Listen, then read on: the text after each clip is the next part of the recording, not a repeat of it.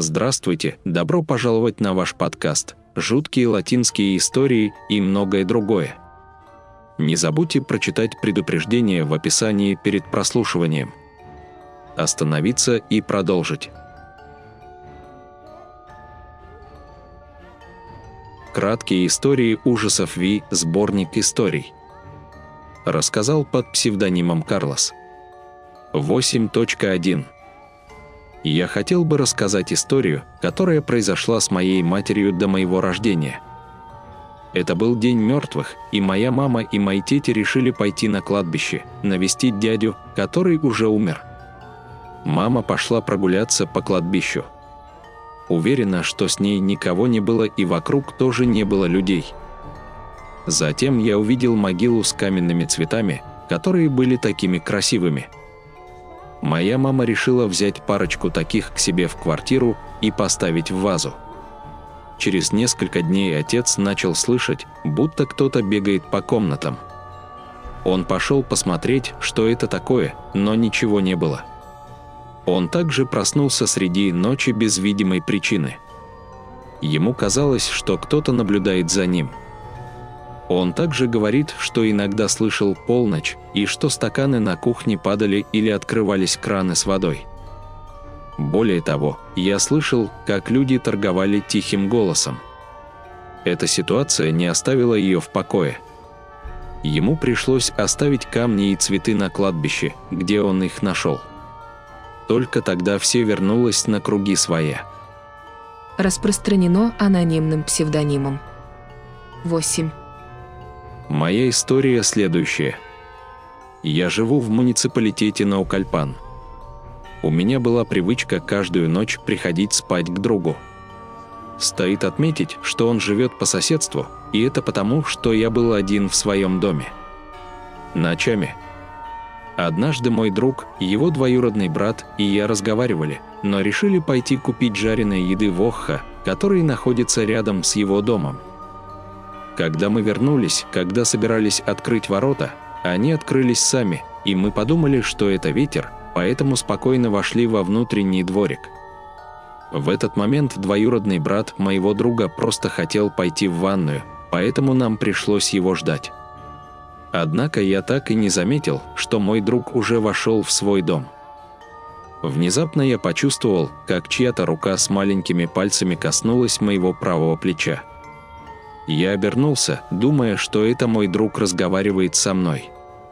Но каково было мое удивление? Я был единственным, или, по крайней мере, мне так казалось. Я не испугался, и на моем лице появилась лишь улыбка.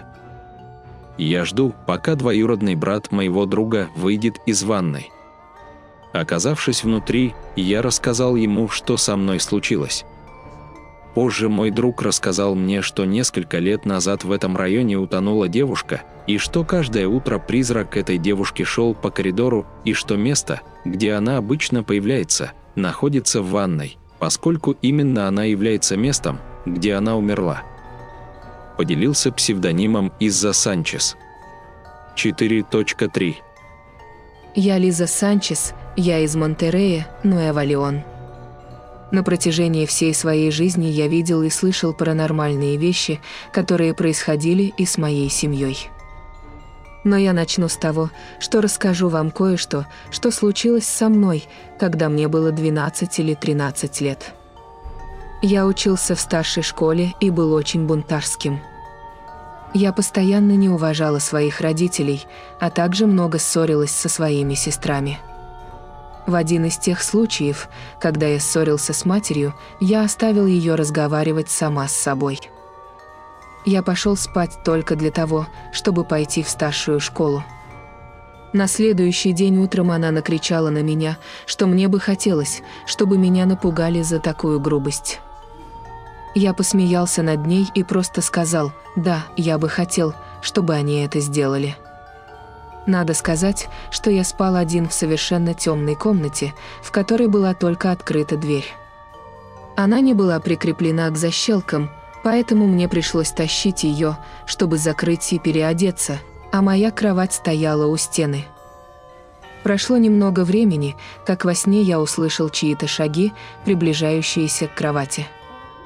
Я думал, что это мои младшие братья, которые тогда были маленькими и постоянно пытались меня напугать, прячась за дверью.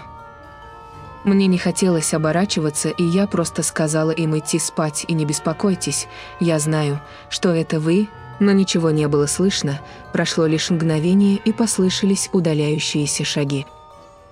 Я встал, чтобы пойти их отругать, и увидел, что они совсем спят.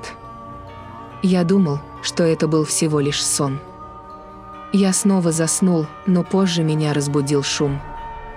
Под кроватью было слышно пару царапин. Мне не было страшно, потому что в доме моих родителей всегда были кошки, и они лежали и играли под кроватями. Но вдруг послышался более глубокий скрип – это было похоже на царапину от руки. Оно началось у изголовья моей кровати и закончилось у моих ног. Я села на кровать немного испуганная, поскольку кошка явно не могла этого сделать. Затем я начал слышать гвозди в трубках у изножья кровати и почувствовал, как на меня постепенно натягивают одеяло. Я вскочила с кровати и хотела вскочить и побежать в комнату родителей, но мне не хотелось ставить ноги на пол. Я боялся, что эта штука под кроватью меня схватит. Полный страха. Я кричала так громко, как только могла, пока не пришла мама. Он включил свет, и я рассказал ему, что со мной случилось. Он сделал все, что мог, чтобы меня успокоить. Он сказал мне, что я был груб по этому поводу. Я думаю, он был прав. Я никогда не боялся. До того дня. Я даже боюсь темноты. И когда я вижу что-то темное, я представляю, что то, что напугало меня в тот день, может быть внутри этой темноты. Поделился псевдонимом Анлау Фиром. 7.4 я хочу поделиться историей, которую мой брат рассказал много лет назад. Точка все в доме моей бабушки, который находился примерно в полутора часах езды от столицы Пуэблы. Городок называется Восточный. Когда мне было 9 лет, мы переехали в Пуэблу, город, откуда родом моя мать. Именно дом моей бабушки, где она приспособила для семьи две комнаты. Окно комнаты выходило прямо во внутренний дворик, а перед ним располагались прачечные. Другая комната находилась рядом с кухней, в которой также было окно, выходящее во внутренний дворик, откуда можно было видеть прачечную. Мы с братом спали в той комнате рядом с ванной. Однажды ночью мой брат, которому тогда было около 13 лет, встал из ванной, как и те, что в час ночи, и когда он вернулся, чтобы лечь на койку, это его отвлекло – шум, который можно было услышать во внутреннем дворике. Звук был такой, словно консервная банка катилась по прачечной. Мой брат немного приоткрыл занавеску, чтобы посмотреть, что вызывает этот шум, и увидел, что в прачечной, прямо рядом с коридором, был силуэт человека, стоящего спиной. На мгновение он подумал, что это стирает моя бабушка, поскольку иногда моя бабушка занималась своими делами на рассвете – но в тот момент силуэт как будто выпрямился, говорит он, и начал сильно расти. Он раскрыл руки и, казалось, собирался обернуться, чтобы посмотреть, где в этот момент находится мой брат. По его телу пробежала дрожь, он смог только быстро подняться на койку. Это тоже не накрывает нас страхом. На днях она рассказала об этом мне и другим моим братьям и сестрам – Моя сестра, которая спала в комнате с окном прямо перед прачечной, рассказала нам, что она тоже видела стирающую женщину, но это была не она. Повернулась, чтобы сделать это, огромные и тем более раскрытые руки, потому что от страха она быстро накрылась одеялами. Мы никогда не знали, что на самом деле видели мои братья, но мы не хотим это расследовать. Это одна из многих историй, связанных с домом моей бабушки – поделился псевдонимом Хосе Эчи. 8. 30 ноября 2014 года. Со дня смерти Чесперита прошло уже два дня. Я лежал в своей кровати и смотрел несколько эпизодов, которые были дань уважения. Я смотрел телевизор, когда вдруг увидел что-то краем глаза. В моем окне появился силуэт невысокого человека. У этого были глаза красные, как сама кровь. Я подумал, что это кто-то пришел ко мне, так как ко мне всегда приходили друзья. Я быстро вышел посмотреть, кто это, но никого не было. С этого момента я начал видеть серию теней.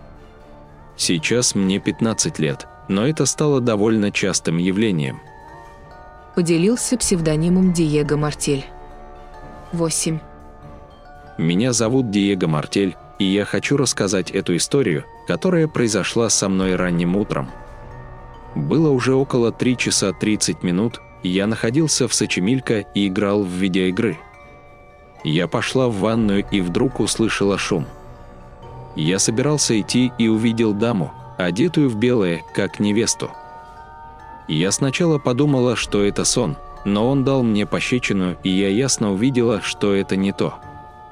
Я накричал на дедушку Карлоса, и он выбежал посмотреть, что происходит. Я был очень бледен, так как никогда в жизни не видел ничего подобного. Он предупредил меня, чтобы я никогда не ходил с ней, потому что она плакса. Я не мог спать остаток ночи после того, как увидел ее внешний вид. Распространено псевдонимом Майя Аларкон.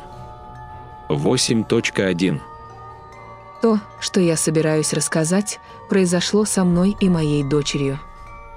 Этот опыт произошел там, где я живу со своими соседями.